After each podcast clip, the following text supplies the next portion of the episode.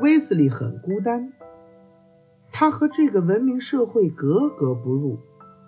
他不喜欢披萨或者足球，也不肯剪和同学们一样的发型。但是学校的暑假作业给了威斯利一个绝妙的灵感，他要创造自己的文明，就在他家的后院。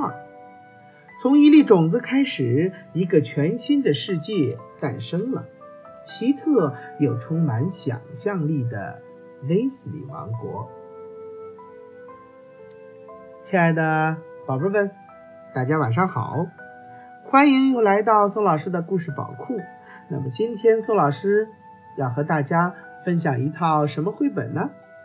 这个绘本的名字呀叫做《威斯利王国》，是由美国的保罗·弗莱舒门文，由美国的凯文·霍克斯图，杨玲玲、彭毅翻译。这套绘本呢，获得英国。格林威大奖最佳童书推荐奖，中国时报开卷年度最佳童书，好书大家读年度最佳童书奖，联合报读书人最佳童书推荐奖，是由河北出版传媒集团、河北少年儿童出版社出版的。好了，宝贝们。那么接下来，我们就一起听故事吧。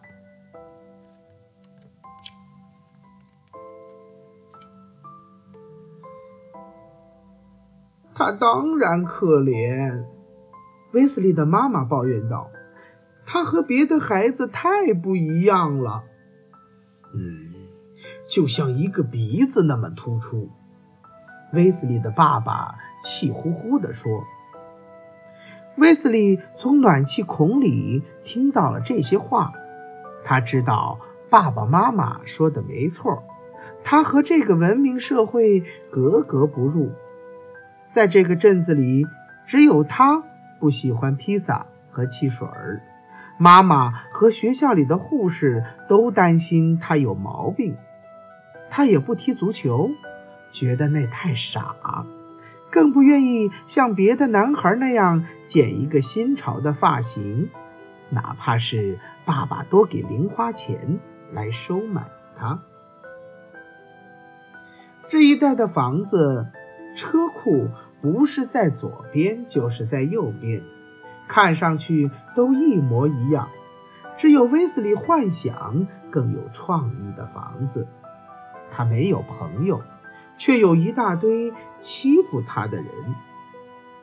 当然，威斯利唯一擅长的运动就是逃跑。每天下午，妈妈都要问他在学校里学到了什么。星期三，他回答：“风把种子带到了很远的地方。”星期四，他回答。每一种文明都有自己的主要农作物。星期五，他回答：“哎呀，这学期结束了，我得好好想一个暑期研究课题。”跟平时一样，爸爸咕哝着说：“你肯定会用到那些知识。”突然，威斯利想到了一个点子，他的眼睛闪闪发光。哦，爸爸说的对，他确实可以运用这星期学到的知识来做一个卓越的暑期研究课题。他要种他自己的农作物，建立他自己的文明。第二天早上，他在自家的花园里挖了一块地。那天晚上，一阵风从西边吹来，呼呼地穿过树林。吹得窗帘啪啪响，威斯利没有睡觉，他在听风声。风已经在他的土地上撒下了种子。五天之后，第一批幼苗冒了出来。邻居警告他：“哎，如果你不拔掉这些杂草，将来就麻烦了。”你不知道，这是我的农作物。威斯利回答说：“园子里没有杂草。这一带的居民都沿袭古老的传统，除了番茄、豆子和球芽甘蓝，从来不种别的东西。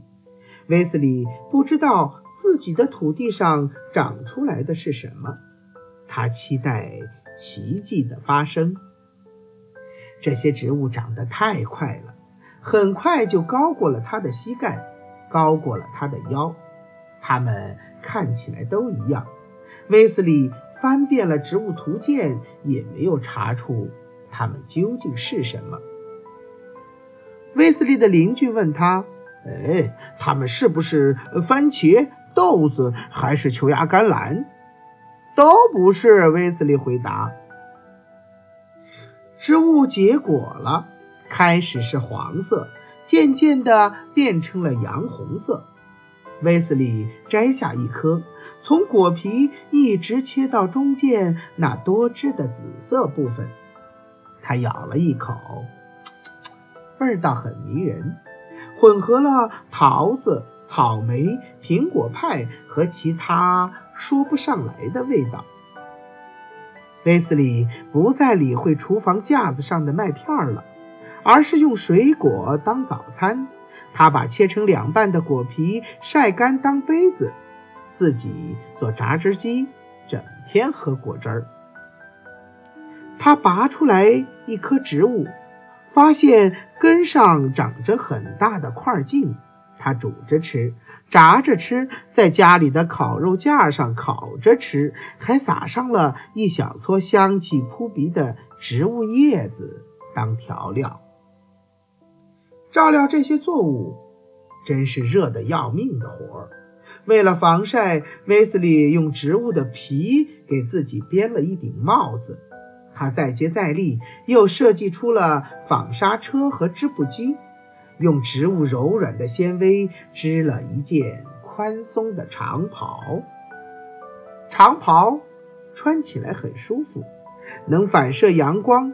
还有各种各样方便的口袋，不像牛仔裤，又重又扎人。他的同学原来都嘲笑他，现在却慢慢的好奇起来。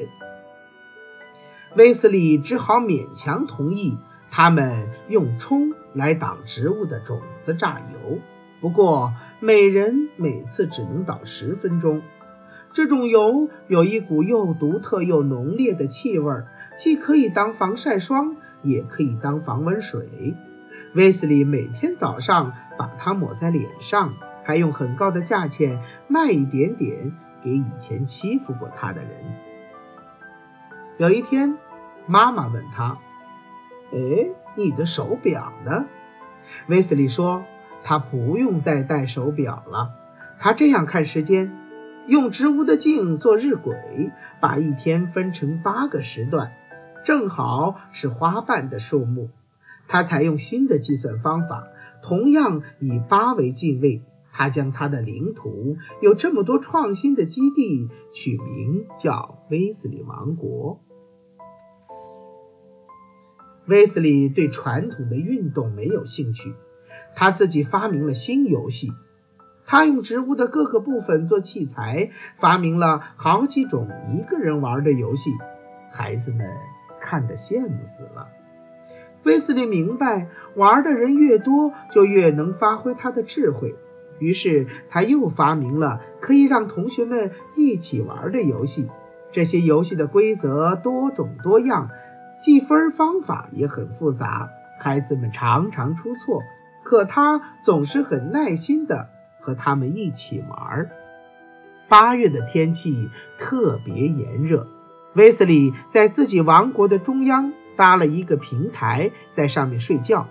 夜里，他吹着用细枝做成的笛子，一边消磨时光，一边眺望天空，给星座重新命名。威斯利的爸爸妈妈发现他比以前精神多了。妈妈说。这么多年来，头一次看到他这么快乐。威斯利带他们参观了威斯利王国。爸爸问他：“这种植物叫什么？”威斯利不知道他们的名字，但从一开始就叫他们莎莎，因为它们的叶子在微风中会发出沙沙声。他还用同样的方法给他新发明的布料、游戏和食物起名字，创造了一套完整的语言。威斯利把木炭粉和植物油混合在一起当墨水，效果不错。作为暑期研究课题的最后一件事，他用这种新墨水和自创的八十个字母记录了创建威斯利王国的文明史。九月。威斯利回到了学校，他再也不缺少朋友了。好了，宝贝们，我的故事也就讲完了。其实这个故事呀，有点儿虚无缥缈，因为威斯利自己建造了属于他自己的一座王国。可是前几天宋老师和一个朋友在聊天的时候啊。他说了一段话，让我记忆犹新。他说：“一定要把孩子的精神享受、把荣誉感给培养出来，获得了一种成就，可能比吃一顿大餐、获得一件更更重要的礼物，更加的让人兴奋。”好了，宝贝们，绘本故事讲完了，那么接下来又是我们的历史故事时间。今天宋老师要和大家。讲什么故事呢？一个叫做牧野之战，一个叫做烽火戏诸侯，是商朝和周朝的故事。好，首先我们一起来听牧野之战。商纣王是商朝最后一个君主，由于他残暴无道，各诸侯纷纷起来伐纣。当时，西周姬昌在姜子牙等大臣的辅佐下，发展生产、训练兵马，势力很强大。天下有三分之二的诸侯都归顺了西周。但姬昌没有完成伐纣的大业，就去世了。他的儿子姬发即位，号为武王。武王追封父亲为文王，并且拜姜子牙为军师。积极练兵，准备伐纣。两年后，商纣王更加昏庸残暴，他身边的贤臣死的死，逃的逃。周武王见天时地利人和全都具备，便亲率四五万大军东征讨伐商纣王。周军士气旺盛。一路势如破竹，很快就打到了商朝都城七十里以外的牧野。商纣王得到消息后，在慌乱中拼凑了七十万人马到牧野迎战。纣王的军队虽然在数量上占据了优势，但大部分士兵都是临时武装起来的奴隶和战俘，他们平日里受尽纣王的压迫，谁也不想为他卖命。到了战场上，这些士兵看见周军勇猛地冲杀过来，纷纷调转矛头，配合周军攻打纣王。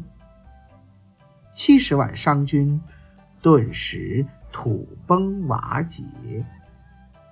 姜子牙指挥周军乘胜追击，一直攻到商行都朝歌。纣王眼看大势已去，全身挂满金银珠宝，放火把自己烧死了。商朝灭亡后，周武王把国都迁到镐京，建立了周王朝。有一个成语叫做“临阵倒戈”。其实这个故事更多的被后来的文人给演绎了，变成了。封神榜，姜子牙封神的故事，有机会我也给小朋友们讲讲这个故事。第二个故事叫做烽火戏诸侯。周朝建立起来以后啊，一直传到周幽王。周幽王是一位非常昏庸的君主，他从来都不思考如何治国，只知道贪图享乐。他有一个妃子，名叫褒姒。虽然生得十分美丽，却冷若冰霜。周幽王想尽各种办法让褒姒开心，可是他从来都不笑。于是周幽王就贴出告示说：“谁能想出办法逗褒姒一笑，就赏赐千金。”这时，有位大臣想出了一个烽火戏诸侯的办法。在古代，烽火台是用来传递紧急军情的通信设施。一旦敌人来犯，士兵就会立即点燃烽火，邻近的诸侯见了便会发兵前来救援。周幽王带着褒姒登上了骊山烽火台，命令士兵点燃烽火。烽火台上升起浓烟，各路诸侯一见警报，以为敌军打来了。马上带领本部兵马赶来救驾，可是他们来了之后，才发现自己被戏弄了，都怒气冲冲地回去了。褒姒看到这样乱糟糟的场面，觉得十分好玩，终于嫣然一笑。后来与周朝相邻的犬戎部落打到了都城，周幽王惊慌失措，急忙命人点燃烽火，可是诸侯都以为天子又在戏弄他们。再也不来救驾，周幽王等不到救兵，只能仓皇出逃，最后在乱军中被人杀死了。听了这个故事，小朋友们是不是也想起了另外一个故事，叫做《狼来了》的故事呀？周幽王就像是那个牧羊的小朋友。好了，宝贝们，我们今天的故事就讲完了，祝大家晚安。拜拜。